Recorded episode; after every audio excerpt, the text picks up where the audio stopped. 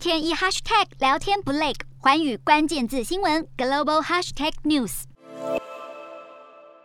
两国开战对全球经济、供应链等都带来严重的冲击。日前，菲律宾央行总裁迪欧克诺就针对乌俄两国开战对菲律宾的影响进行了分析。他认为，主要的影响将来自于国际油价上涨，导致通膨率微幅上升。好，虽然乌俄开战造成俄罗斯货币卢布狂贬，不过菲律宾央行总裁表示，对菲律宾的主要货币披索造成的影响不大，原因就在菲律宾拥有足。够的外汇储备来应对任何市场的波动。不过，目前国际油价一度涨破每桶一百三十九美元，再加上菲律宾的通膨率一直是亚洲主要经济体当中对于原油价格波动最敏感的国家之一，因此可能也会导致菲律宾今年平均通膨率会微幅上升到大约百分之四点七。